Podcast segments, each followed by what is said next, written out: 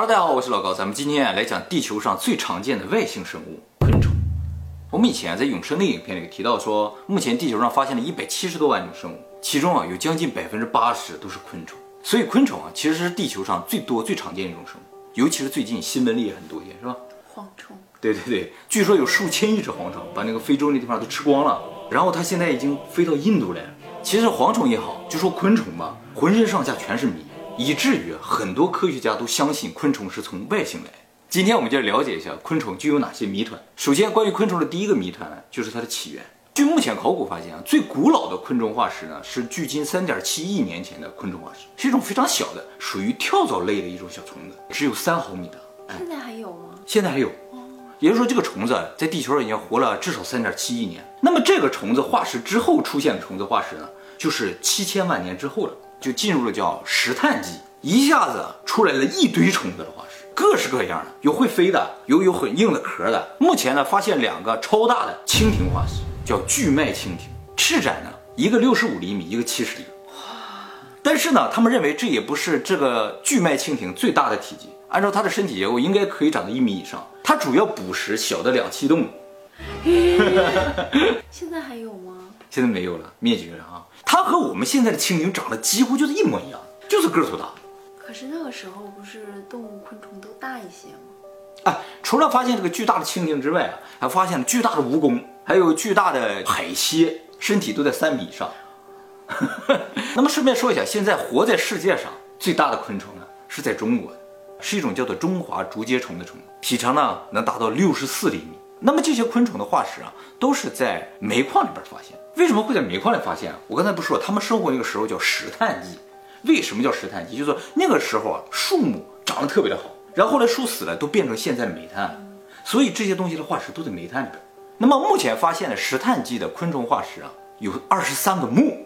二十三个目，二十三个目什么意思啊？就是说至少有二十三种，而且这些昆虫和我们现在昆虫啊，除了个头不一样之外，剩下长得都一样。也就是说，过了三亿年，昆虫没进化。于是在这个地方产生了一个用进化论很难解释的事情，就是这个小跳蚤是如何演化成这么多种的特别巨大的啊，有有壳的、有翅膀的各种各样的昆虫。最关键的问题是从这个跳蚤到后来的各种各样的昆虫，中间这七千万年没有昆虫的化石。于是这七千万年就被称作昆虫的 missing link。咱们以前提到过一个 missing link，是人类的十万年的空白期，昆虫的空白期达到七千万年。这个事情就和所有的物种是一样的，就是从化石上你看不到任何一种物种的进化的过程。而且昆虫和其他动物有一个地方不一样，就是它外边是硬壳，它这个硬壳上面全都叫甲壳素。这个甲壳素啊是特别容易形成化石。这七千万年之间，如果有其他动物能够变成化石，也就是说具备形成化石的条件，虫子它就应该有化石。但是七千万年之内没有出现虫子的化石。那么为了解释这七千万年的空白期啊，英国卡迪夫大学的两个教授就提出了一个非常有名的假说，叫做昆虫的宇宙起源说。他们认为啊，这些虫子原先是住在外星球，然后它们的卵呢，或者是基因的一部分呢，通过陨石、彗星啊，就来到了地球，然后结果适应了地球的环境，就住在这儿。这个理论啊，能解释几个事情。第一个呢，就是它能解释为什么三亿年前一下出来那么多种的昆虫，因为这个昆虫压根儿它就不是进化来的。那么这个理论呢，还能解释一个事情，就是虫子为什么看上去那么的怪啊？它怎么怪？虫子虽然很小啊，但是我坚信大部分人是很害怕虫子。主要原因呢，就是因为虫子和我们太不一样了。世界上所有的这个脊椎动物啊，包括我们人类啊，都是骨头在里面的，肉长在外面的。但是昆虫这种节肢类动物都是骨头长在外面的，内脏啊、肉都是长在里面的。但是你仔细想想，这很合理，外边有个硬硬的壳保护内脏，这不很正常吗？而我们很不合理，对吧？硬硬的东西在里面，然后这些软软的、很容易受伤的组织都在外面，根本没得保护，这不很奇怪吗？所以从身体结构上，你就能感觉出来，昆虫和我们人类压根儿它就不应该生活在一个环境里。它们原先的生活环境应该是相当糟糕的，所以它们需要非常坚硬的壳在外边挡着。而我们生活环境肯定是非常好的，所以什么内脏、肉啊都可以在外面，而只需要保护脑子就可以了。脑子在骨头里面嘛，哦，说我们只需要这个意识。啊，只需要保护这个意识就可以了。还有一点，昆虫非常特殊的地方就是，所有动物当中，只有昆虫拥有只为飞行而准备的器官，它有纯粹的翅膀。鸟啊也有翅膀，但是鸟的翅膀按照进化论推测是从前肢进化来的，因为只要是鸟，它就没有四肢。意思也就是说，鸟的这个翅膀是用手换来的，但是昆虫不是，昆虫与生俱来它就有翅膀。所以说，昆虫当初设计的时候，就是要把它设计成能飞的。从这个角度来说，昆虫的结构是非常的完美的，它不需要进化，所以几亿年来它都没变嘛。有手有脚还有翅膀，对，什么都有。那不是天使吗？呃啊，对啊，天使啊，可真的，那它失去了别的吧？嗯它没失去别的。失去了美貌之类的，智慧。也 有可能啊，智慧是吧？我一会儿给你讲昆虫有多智慧啊。那么昆虫还有一个地方啊，和我们大部分动物是不一样的，就是眼睛。除了昆虫之外，剩下绝大部分动物有两只眼睛，用这两只眼睛来观察世界。但是昆虫啊，你看上去好像两个眼睛，但其实不是。这眼睛周围啊还有一些小眼儿，这些小眼儿都单眼。它这两个大眼睛吧，也不是两只眼睛，是两个复眼，每个眼睛上面都有无数个小的眼睛组成的。单眼呢只能感受光线，而复眼呢能够感受光线啊颜色。那么昆虫种类不一样，它这个复眼里边的小眼个数也是不一样的。像苍蝇一个复眼上面有两千个小眼睛，像蜻蜓啊一个复眼上有两万个小眼睛。这个小眼睛的个数决定了什么？决定了它眼睛的分辨率。苍蝇的眼睛分辨率就低一些，看上去马赛克就严重一些，而蜻蜓的分辨率就高，看上去就清晰一些。那我们人眼分辨率呢？我们人眼的分辨率是非常高的，大概是四千乘六千像素，也就是两千四百万像素。所以人看到的世界是非常清晰的，而虫子看到的世界全是马赛克。也正因为人看得非常清晰，所以呢，人呢视力的反应速度是非常慢。人最多每秒只能处理二十四张图片，所以当一个物体以每秒二十四帧的速度在运动的时候，我们看到它就是连贯的。但是昆虫不一样，昆虫看到的东西呢特别的马赛克嘛，它处理速度就非常的快，所以它看到的世界是慢动作的。这就是我们为什么想打苍蝇、想打蚊子打不到的原因，它反应太快了。反过来说，如果他拿一苍蝇拍打咱，咱是肯定跑不掉的。而且昆虫的眼睛它是个弧面儿，所以它观看这个视角就特别大，在人眼就朝前这么一点儿的视角，所以从视力的能力上而言的话，它们更好一些。而我们呢，只是看得更清晰了一些。我刚才说人眼这个数据传输量非常大，究竟有多大啊？大概相当于每秒钟传输到大脑三个 G 的数据，所以我们看一个小时的电影嘛，相当于传进头里边十个 T 的数据，咱家电脑一下就满了。而且说到眼睛，有一个东西的眼睛长得跟昆虫很像，小灰人儿，外星人他就跟昆虫长得一样，所以才觉得昆虫有可能是外星人。怎么说呢？就说昆虫啊是外星的某一个种族，它住在一个昆虫的星球上，然后它的一些碎片 DNA 啊或者一些虫卵啊，不知道什么原因嘛，可能他们打仗或什么就飞到了地球上，结果生活在地球上就是一些不完成品的一些昆虫，可能只具备了他们的身体结构，但并不具备他们的智商或者什么的。而真正的昆虫大军呢，还在那个星球上，他们现在正在宇宙里搜索他们的子孙呢。于是偶尔就来个灰人，所以灰人有可能就是外星昆虫人。那有没有可能昆虫是这个地球的原住民，我们是外星人？太有可能了，这个地球上最多的就是昆虫嘛，而且他们很适应这种环境，对不对？不适应。对啊，你像恐龙什么的，像我们这种人都是后来的，说灭绝就灭绝了，昆虫都不灭绝。那么除了眼睛之外啊，昆虫的呼吸器官也很特别。几乎所有动物啊，它的呼吸器官都是长在头上的，但昆虫不是，它这个嘴啊，有可能长在腿上，有可能长在肚子上。咱们是从鼻子呼吸到肺里，它不是，它直接在肺上开口，就在这儿呼吸。按理来说这也更合理嘛。所以你如果把昆虫的头啊放在水里，它是淹不死的。它不是用头来呼吸的。那么说到淹不死这个问题呢，就说到昆虫另一个不可思议的地方，就是它的生命力特别的顽强。昆虫在这个地球上活了将近四亿年呢，而且以前长什么样，现在就长什么样。你想它这个身体结构能适应各种各样的环境，它的生命力有多么顽强？其实昆虫生命力顽强的一个主要原因就是它的重要器官都是分散在身体各个部位的，所以你想杀死个虫子是很难的。比如说我们人啊，你把头砍掉了，它就死了。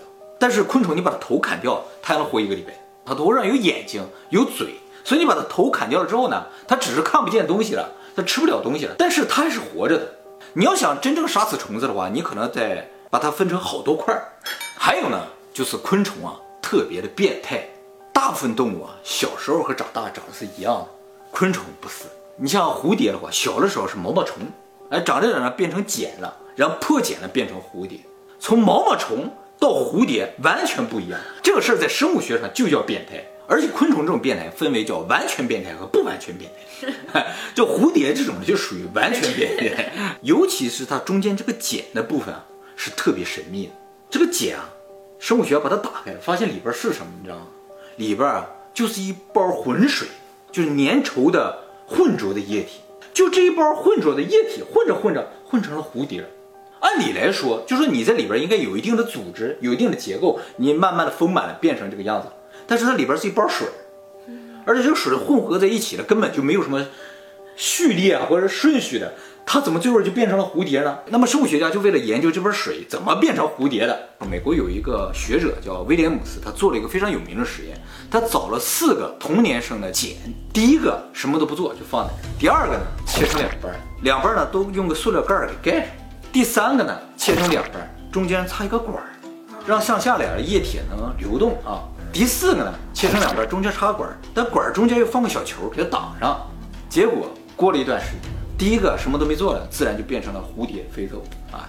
第二个很奇怪，上半截啊变成了蝴蝶的上半截，真的，下半截没变，还是茧。第四个，哎，它就还是茧的样子，它就死掉了。第三个，它变成什么样的呢？它变成了一个正常的蝴蝶，但中间有个管连起来，而且它是活着的。那个管还是实验室的管啊？对，这个蝴蝶它为了飞走，它一扇动翅膀，结果这个管掉下来了，变成两半，它就死掉了。也就是说，昆虫啊，你给它切成两半，中间给它连上，它还照样能活，就是生命力就这么顽强。而且通过这个，多多少少知道了它这包液体啊，它不是无序的。对，它分上下半。对，它分上下半了。其实不光是这种茧，呃，所有需要蜕壳的那种，像那个螃蟹。它蜕壳的时候，它先是变成一包水，浑浊的液体，什么都不知道，哎，又变成一个更大的螃蟹了，哎，把壳蜕掉，呃，然后又变成一包水，哎，一变，所以理论上他们是想长多大长多大，龙虾也是这样的。它为什么要先变成一包水？不知道，有什么生理或者自然意义完全不清楚。而且很多人觉得这一步非常多余，因为它在剪的时候，那个剪也不是很硬，所以很容易受到天敌的攻击。这在自然进化过程中来说，按理来说就是不需要这么一个步骤。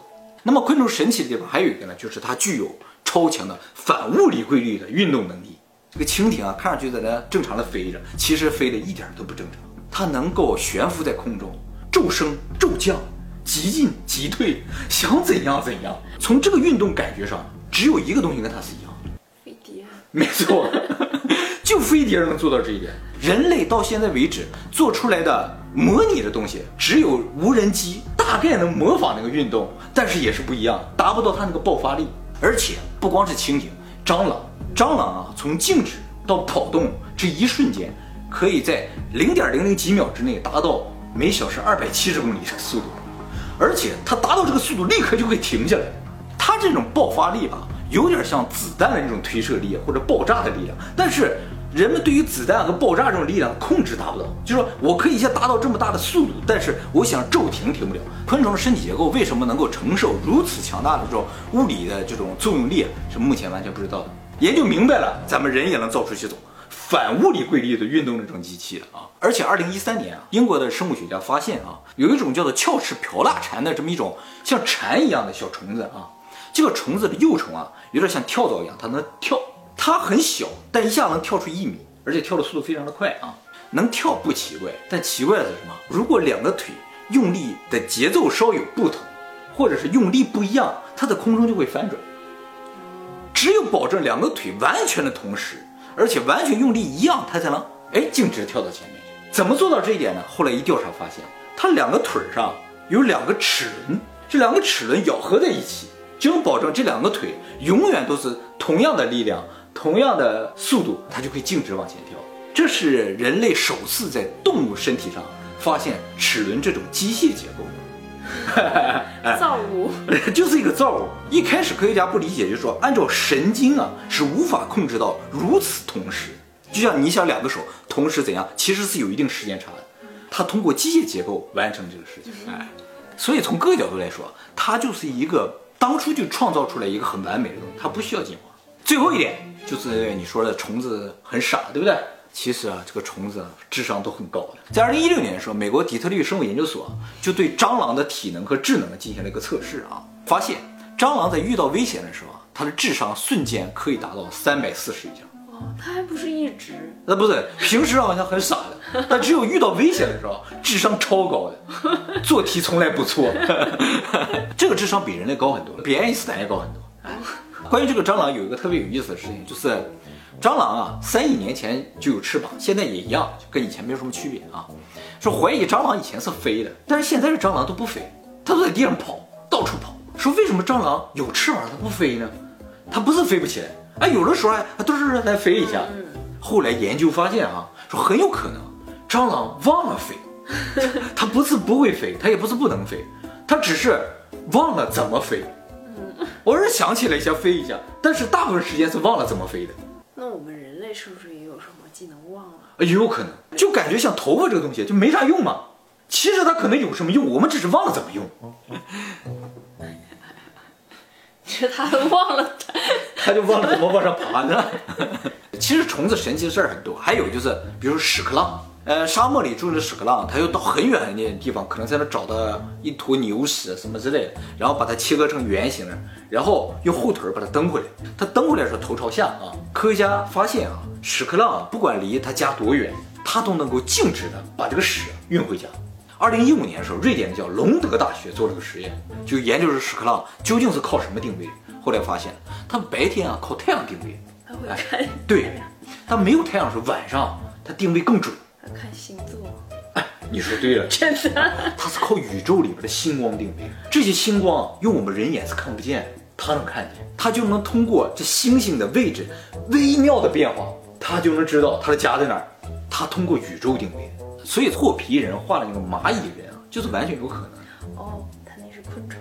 对，其实埃及有些壁画里边也有画到昆虫，就把昆虫像神一样的敬仰，很有可能在很久很久以前啊，就是有那么种昆虫人，高智商的生物他们从身体结构上来说就是完美的。原来我们家也见过外星人呀什么蟑螂们。